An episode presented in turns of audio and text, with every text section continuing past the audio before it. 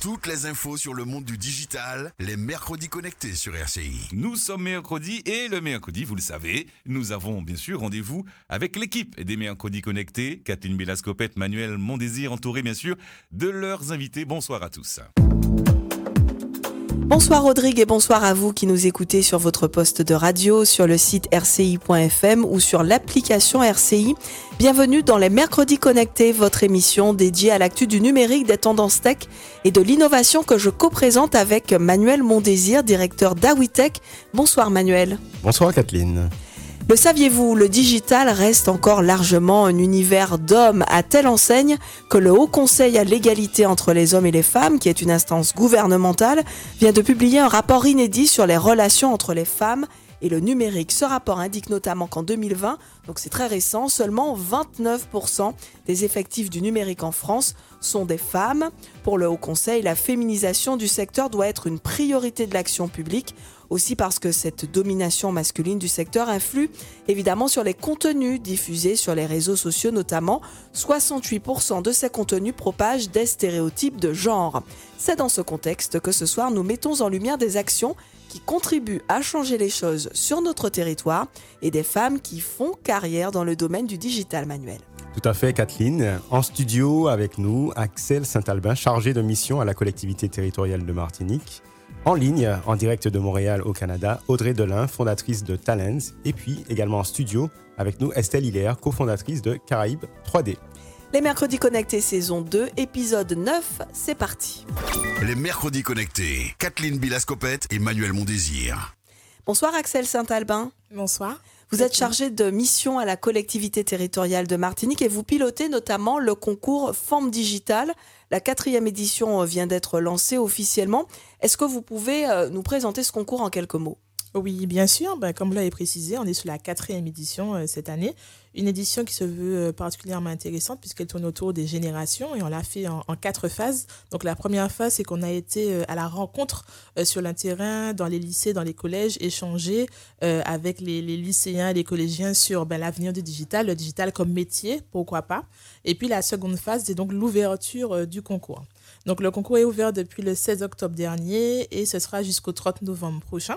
Donc l'idée, c'est vraiment, ben, comme d'habitude, d'un toucher euh, les femmes chefs d'entreprise, les femmes porteuses de projets dans le développement dans le numérique, euh, valoriser le dynamisme de ces femmes qui sont déjà engagées dans le numérique, récompenser leur talent et puis j'ai envie de dire également combattre, euh, comme vous le disiez en introduction, et durablement les préjugés qu'il y a autour des femmes dans le digital. Parmi les auditrices qui nous écoutent et qui seraient intéressées par le concours, Comment euh, doit-on s'y prendre pour candidater? Quels sont les critères? Est-ce que vous pouvez aussi nous détailler, puisque je pense que ça va intéresser, les prix à l'issue de ce concours alors, euh, pour pouvoir y participer, ce sera sur les réseaux sociaux de la, de la, collectivité, donc notamment sur le Facebook et euh, sur l'Instagram de la collectivité via un lien Google Form que nous avons mis en place pour ça. Voilà. Ou sinon, les candidats peuvent nous envoyer directement un mail à l'adresse euh, formedigitale.collectivité-de-martinique.mq. Avec un J, hein, c'est ça. Un J, avec un J, c'est écrit en créole, effectivement. Et nous nous ferons un plaisir de leur répondre, de répondre à leurs questions et de leur envoyer le dossier qui, euh, qui est un dossier en ligne, en fait. Il y a des critères? Les critères, alors oui, on a beaucoup de demandes sur je suis porteuse de projet, est-ce que je peux me présenter? Euh, vraiment, cette année, on a voulu euh, donner la chance aux personnes qui sont déjà réellement engagées dans le digital, les femmes qui sont déjà réellement engagées. Donc, l'entreprise doit être obligatoirement immatriculée. Euh, le siège social doit se situer obligatoirement en Martinique, être âgé au moins de 18 ans, détenir au moins 25% des parts de, plus de 25% pardon, des parts de la société, et euh, pour la catégorie talent, parce que effectivement, je peux parler des catégories, donc la catégorie talent ne concerne que les salariés d'entreprise. Donc, je suis une salariée d'entreprise et j'ai euh, mené un projet à bien dans mon association, dans mon organisation, euh, dans une société XYZ. Et je peux effectivement concourir à ce concours et présenter mon projet devant le jury. Alors parlons des prix. Alors les prix, justement, j'allais y venir. Donc il y a trois prix cette année. Donc le grand prix qui est dédié au projet à fort potentiel. Euh, donc, être une femme ayant créé ou, repris une entreprise euh, dans le numérique comme levier de croissance principale dans le digital à fort potentiel ou à fort impact de valeur pour le territoire. Euh, le second prix, prix coup de cœur. Donc, c'est un prix, j'ai envie de dire, qui répondra au coup de cœur du jury, hein, selon, selon le profil. Et puis, le, la catégorie talent, donc, comme je disais, réservée exclusivement aux salariés. Alors que sait-on des projets primés lors des précédentes éditions? En quoi l'obtention de ce prix a été un accélérateur de, succès pour, pour les primés? Alors c'est vrai que dans les trois dernières années de ce concours, on a effectivement mis l'accent sur la dotation financière. Euh, cette année, on a fait le choix de mettre toujours l'accent sur la dotation financière, mais on a aussi pris de recul en se disant que l'accompagnement est nécessaire euh, dans le développement. Certes, l'argent fera avancer d'une certaine façon, mais c'est l'argent qu'on va investir dans la com, dans le marketing, mais qui sera, qui sera là à un instant T. L'idée, c'est vraiment que la, les lauréates du concours, euh, je prends l'exemple de Natia, qui était donc la première lauréate qui a été rachetée aujourd'hui par une entreprise. Je prends l'exemple d'Oliman Box, qui est la troisième et donc la dernière lauréate l'an dernier, qui aujourd'hui euh, a la, la primeur de collaborer avec des grosses marques dans ses box aujourd'hui. Euh, donc, il y a un certain tremplin, j'ai envie de dire, à se faire accompagner par des incubateurs pour aller chercher les marchés qui sont beaucoup plus inaccessibles et pour penser à un modèle économique qu'on ne pensait pas forcément mettre en place lorsqu'on a créé son entreprise. Donc, l'accompagnement nécessaire et j'ai envie de dire à tous les niveaux, que ce soit comptabilité, juridiquement parlant, ou même se faire accompagner par nos partenaires comme cette année Initiative Martinique, où je pense à Orange avec son incubateur, ou encore Réseau Entreprendre, Contact Entreprise cette année qui nous ont rejoints. Très bien. La quatrième édition du concours sera également l'occasion pour la collectivité de lancer un appel à projet, je crois, pour la production d'une étude sur les inégalités de genre euh, dans le secteur digital en Martinique. Pourquoi cette étude, selon vous, est nécessaire et à quoi elle va servir? Alors l'idée, comme euh, disait euh, effectivement en introduction, ben, les chiffres parlent d'eux-mêmes. Hein. Les chiffres parlent d'eux-mêmes. Et même quand on a été à la rencontre des lycéens et des collégiens, euh, dans la première phase du concours, on a vu que certains ne savaient même pas que c'était possible ou que ça existait. Et avec le développement des réseaux sociaux, ça tend à se dire pourquoi pas? Pourquoi? Alors, on ne parle pas forcément des influenceuses, mais il y a des métiers derrière, comme les CM, comme les, rédacteurs de scripts, des choses comme ça, où euh, les, lycéens, les collégiens se disent pourquoi pas? Donc, au-delà des chiffres qui ont accru la volonté de la collectivité de mener cette enquête, donc c'est quelque chose qui est en train de se mettre en place, qui sera fait euh, bah, d'ici 2024, hein, courant d'année 2024. Euh, l'idée, c'est vraiment de pouvoir casser les stéréotypes avec cette étude et de se dire voilà ce qu'il y a sur le marché, voilà comment on peut y aller et répondre justement aux besoins et proposer des solutions. Alors en Martinique, les femmes innovent euh, dans le domaine du digital, mais également au-delà. D'ailleurs, la semaine dernière, nous avons reçu des femmes en pointe dans l'agro-transformation. Est-ce que vous imaginez que ce concours porté par la CTM puisse demain s'ouvrir à d'autres catégories d'entreprises Absolument, c'est déjà quelque chose qui est dans les starting blocks. Je ne peux pas trop parler, trop en dire, mais au-delà des, autres, euh, je vais parler plutôt de d'autres, s'ouvrir à d'autres secteurs. Alors, on va peut-être imaginer autres secteurs et digital cette fois-ci, pourquoi pas? Voilà, il y a plein de choses qui vont, qui vont, se, qui vont se faire dans les, dans les mois à venir, donc je ne parle pas trop, mais effectivement, on va évoluer, le concours va beaucoup évoluer. Alors merci beaucoup euh, Axel Saint-Albin donc sur ce, concours forme digitale qui est ouvert. Donc suivez les réseaux sociaux de la collectivité euh, pour euh, celles qui aimeraient postuler, candidater. Transition toute faite parce que s'il y en a une qui s'est détecté les talents, notamment les talents de la tech, c'est bien Audrey Delin qui est avec nous par téléphone à Montréal. Bonsoir Audrey Delin. Bonsoir Manuel, bonsoir tout le monde. Alors, vous êtes guadeloupéenne, vous vivez à Montréal, au Canada, je viens de le dire, depuis de nombreuses années. Donc, merci d'être avec nous ce soir par téléphone. Vous êtes la fondatrice de Talents, qui est un cabinet de recrutement de talents dans la tech. Est-ce que vous pouvez nous présenter ce métier euh, de recruteur de talents en quelques mots? Très rapidement, en fait, c'est euh, comment est-ce qu'on va comprendre les besoins des clients qui sont finalement des employeurs. On peut avoir des CTO, des VP, des directeurs, etc., ou des RH qui ont besoin de euh, d'expertise niche en technologie de l'information euh, et, comment on va les conseiller quant au marché parce qu'on est clairement dans un marché euh, de rareté de main d'œuvre. On a une démographie aussi qui est euh, vieillissante ici au Canada et on n'est pas au pic de, de cette, cette, démographie donc du coup on est vraiment dans un marché de chasse de tête. Donc une fois qu'on a compris euh, ce dont le, le, le, client a besoin, on va vraiment passer à faire de la chasse de talents. Donc ça veut dire qu'on va solliciter et faire du ce qu'on appelle du sourcing sur des talents, donc des personnes qui sont souvent à l'emploi ou alors qui sont passifs ou alors euh, rarement actifs en tout cas. Et on va essayer vraiment de créer des matchs parce que comme on dit, le mouton à cinq pattes, enfin la personne parfaite n'existe pas. Donc l'idée c'est vraiment d'aller euh, euh créer des matchs entre ce que le client a besoin, puis déceler le potentiel parfois de, de, certains candidats pour ben en fait que, que, tout le monde soit heureux, va faire des, des matchs gagnants. Vous, ça fait près de dix ans que vous officiez dans le recrutement de Talentech au Canada.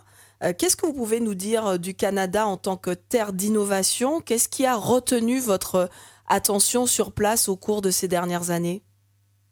Plein de choses. J'ai beaucoup de choses à dire sur l'innovation. Euh, en fait, c'est sûr que moi, je suis spécialisée, enfin, je, suis localisée en tout cas à Montréal, donc je parle de, de ce marché que je maîtrise plus, même si j'ai la chance quand même d'avoir des, des, clients à l'extérieur du Canada et au, US. Mais euh, ce que je vous dirais, c'est que par exemple en AI, donc en intelligence artificielle, euh, Montréal se place en classement numéro 1 comme ville en Amérique du Nord c'est quand même gros là pour une ville, euh, euh, une ville qui est, bilingue. On rappelle qu'il y a la francophonie très forte, qui, est très présente à Montréal. Euh, je veux dire devant San Francisco, quoi quand même qui est un, hub, très très connu. Donc si vous voulez, il y a comme une espèce de volonté énorme de la part du, aussi du gouvernement d'investir en innovation. Par exemple, il y a des mesures qui sont mises en place. On a parlé tout à l'heure, c'était super intéressant, de la place de la femme en technologie dans, le domaine du digital. Il y a beaucoup d'initiatives qui sont faites à ce niveau-là dès l'école pour essayer vraiment euh, euh d'inciter en fait à casser ces espèces de stéréotypes de genre et d'inciter les femmes, les jeunes femmes, les jeunes filles à avoir leur place. Ça, il y a beaucoup de travail qui sont derrière. Là, ce sont des grosses questions, mais il y a quand même beaucoup de volonté. Par exemple aussi pour euh, euh au niveau de l'immigration, euh, aussi il y a beaucoup de, fonds aussi qui sont investis par le gouvernement à ce niveau-là. Euh, il y a aussi beaucoup de places de plus en plus. pour vous donner un exemple très concret, moi dernièrement, je collaborais avec une compagnie qui est spécialisée dans des personnes neurodivergentes. C'était spécifiquement des gens qui sont autistes.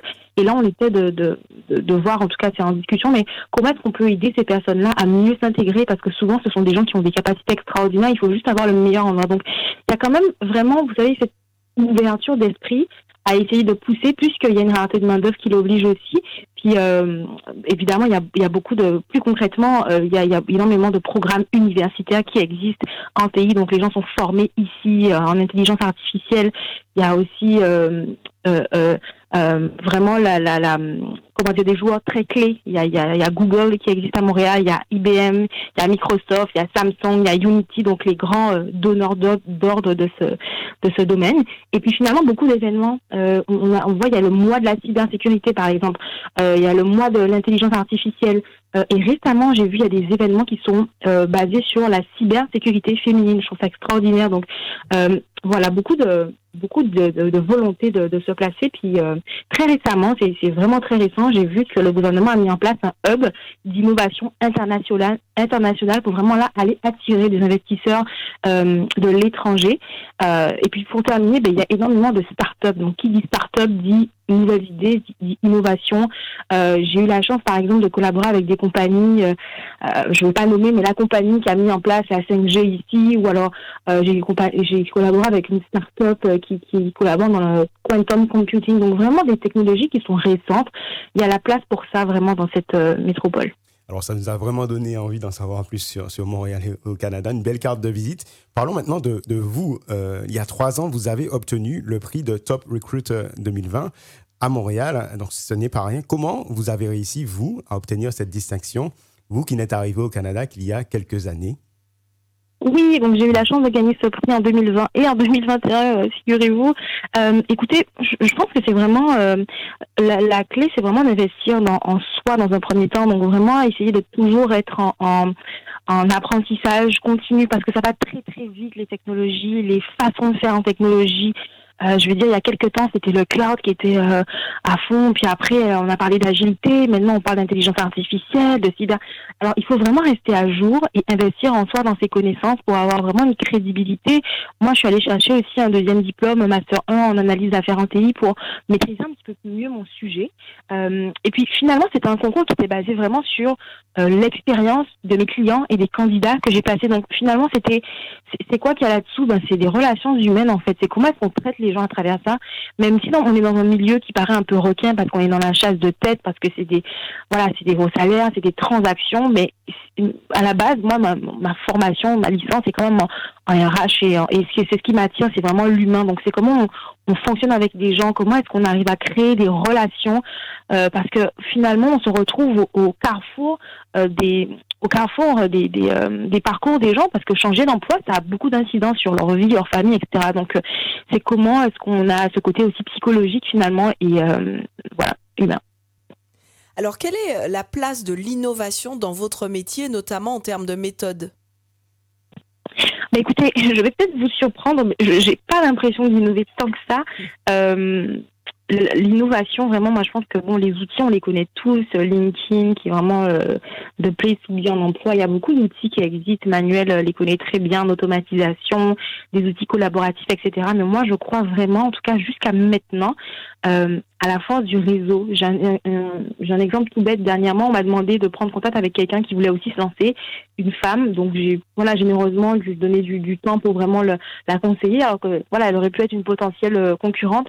Et finalement, il s'est retrouvé que cette femme, euh, un mois après, est devenue ma, cliente parce qu'elle a commencé à travailler dans une autre compagnie. Bref, les opportunités sont là on, on ne l'imagine pas non plus. Donc, euh, tout ça pour vous dire que je pense que même si on parle de technologie, d'innovation, vraiment, ce qui compte, je crois que c'est vraiment les relations les, les, les, de personne à personne. C'est excellent. Donc, on voit que l'humain est au centre. Et en même temps, on voit que euh, le métier, les métiers du recrutement vont être potentiellement euh, complètement modifiés par les progrès de l'intelligence artificielle, potentiellement pas que les métiers du recrutement. Est-ce que vous, vous voyez déjà des changements dans la façon dont se pratique euh, ce métier, le, les, les, ressources humaines, le recrutement au quotidien? Pour le moment, évidemment, on peut, on peut, on peut imaginer qu'il y a des candidats qui vont, par exemple, euh, remettre leur CV à jour sur ChatGPT ou faire des bonnes lettres de motivation, etc. Mais euh, je crois que quoi qu'il en soit, en tout cas en Amérique du Nord, sur le marché du travail, outre les technologies, les, les personnalités et l'attitude, c'est vraiment ce qui est mis en avant beaucoup plus que les technologies en fait, parce qu'on considère qu'on peut apprendre de nouvelles technologies, mais on peut pas apprendre à bien se comporter avec les gens, on peut pas apprendre du savoir-être. Donc finalement, c'est vraiment ce qui va être euh, évalué au niveau des employeurs.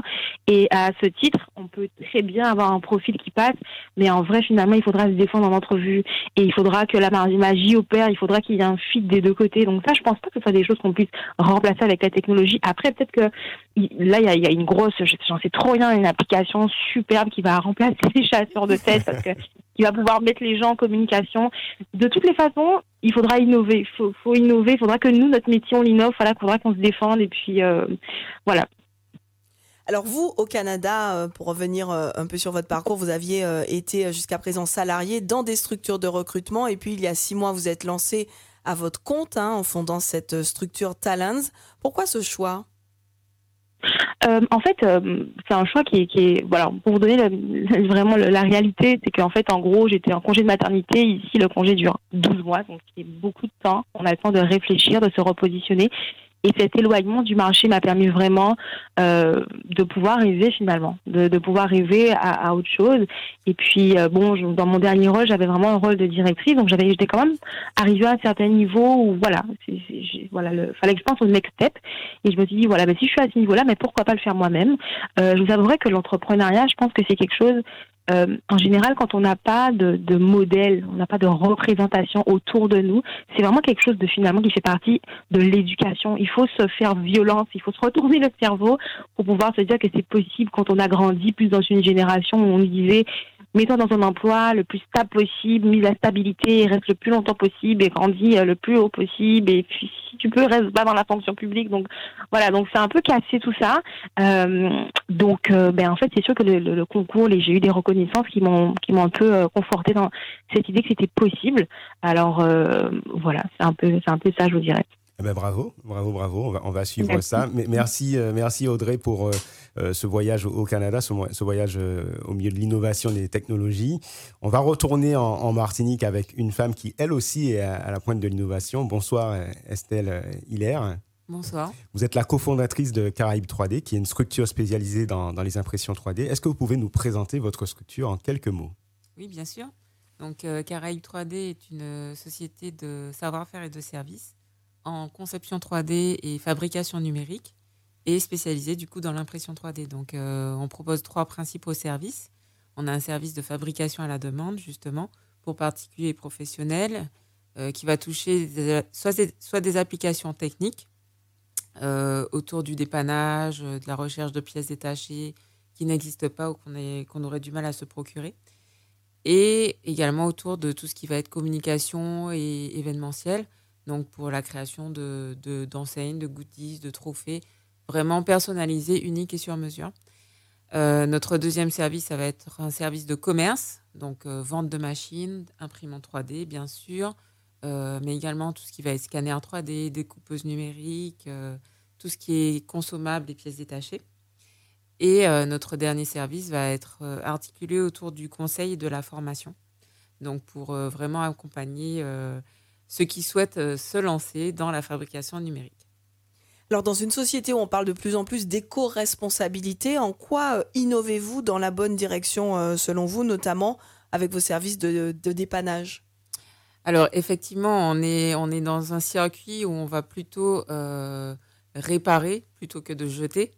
là où on, on, aurait effectivement changé de machine, changé d'appareil, mis à la casse, des, des, choses qui peuvent toujours servir on va, justement utiliser notre savoir-faire à ce niveau-là pour pouvoir euh, ben, réparer une petite pièce qui aurait cassé ou qui ne fonctionnerait plus ou difficilement, voire même améliorer euh, de l'existant pour pouvoir euh, éviter que ça ne repose problème à nouveau. Alors, est-ce que vous pouvez... alors, combien cela coûte d'abord de faire réaliser une pièce avec Caraïbes 3D en dépannage d'une pièce cassée? Ça, c'est la question qui revient très, très souvent. Ça va dépendre. À laquelle je peux absolument pas répondre parce que ça dépend totalement de la pièce. Pour vous donner un exemple, euh, un client va nous amener une pièce de, de, de, cloueuse, par exemple. Euh, bah, le, la pièce en question, elle a été réfléchie par des ingénieurs euh, pour avoir cette forme, qu'elle s'emboîte de cette façon avec d'autres éléments de l'appareil. Euh, ce travail-là, nous, il faudra qu'on le refasse en un temps plus court, puisque c'est généralement une urgence de, du client. Donc, en un temps beaucoup plus court et en très peu d'exemplaires, parce que voilà, ce sont des machines qui sont fabriquées à des centaines, voire des millions d'exemplaires. Donc, on va devoir les, refaire en très peu d'exemplaires.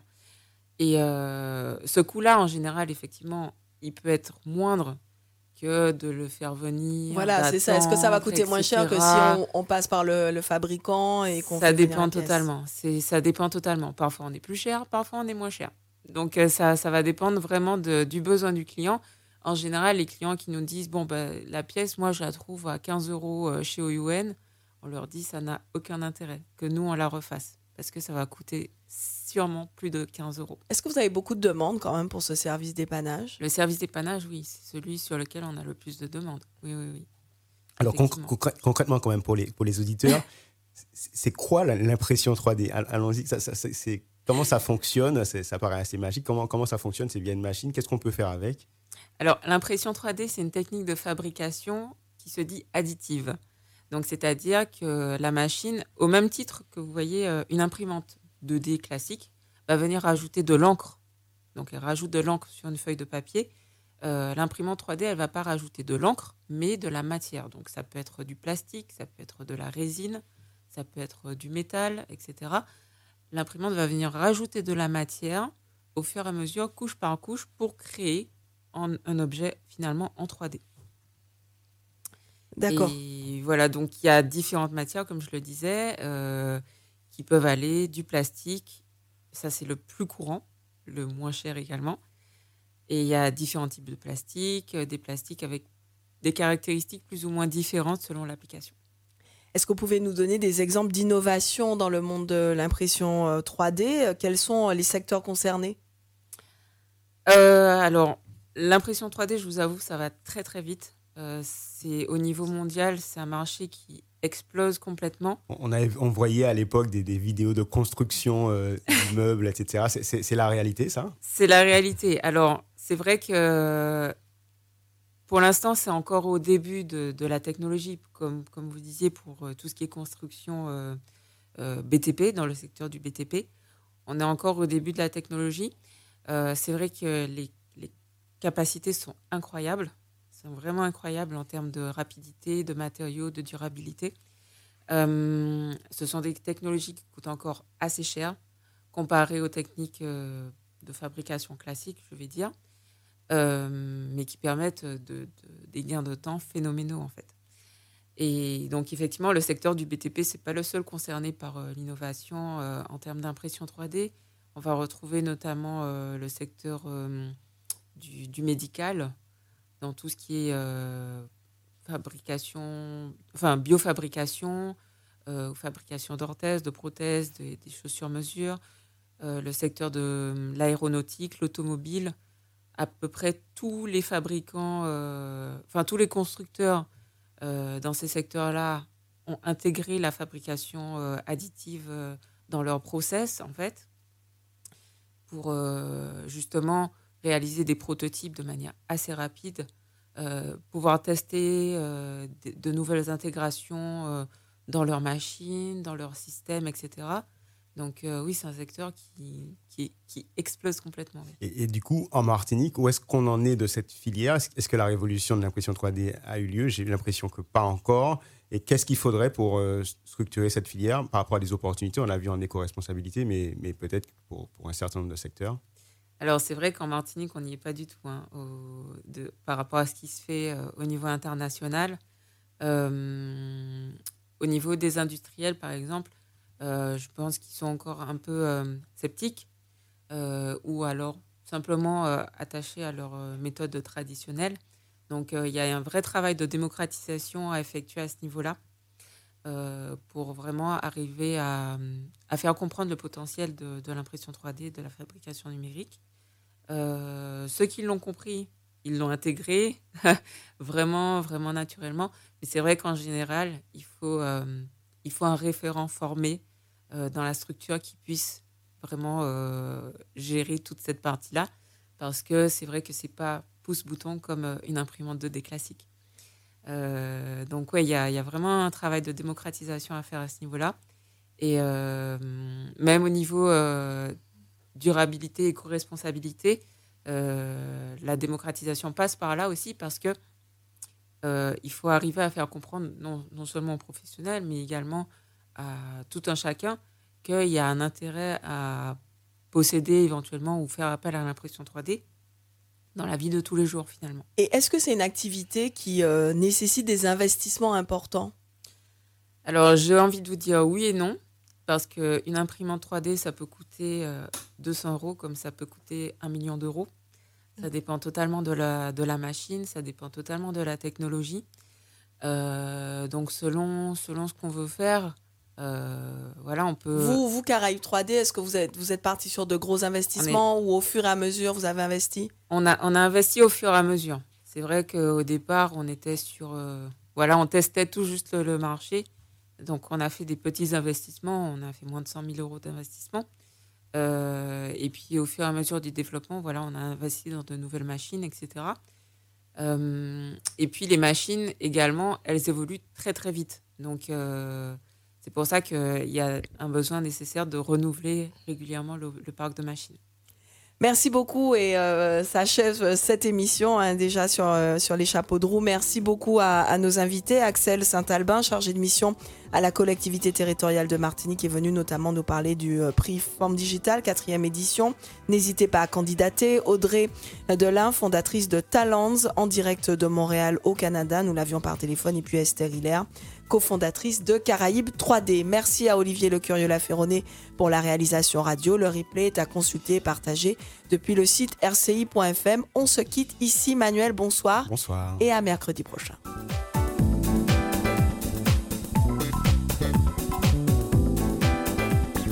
Merci à Kathleen Bilascopette, à Manuel Mondésir ainsi qu'à leurs invités pour la présentation de ce magazine Les meilleurs produits euh, connectés. Rendez-vous la semaine prochaine. Dans un instant, nous ouvrons la rubrique Info Service juste après le flash local et régional de 19h qui sera présenté par Florian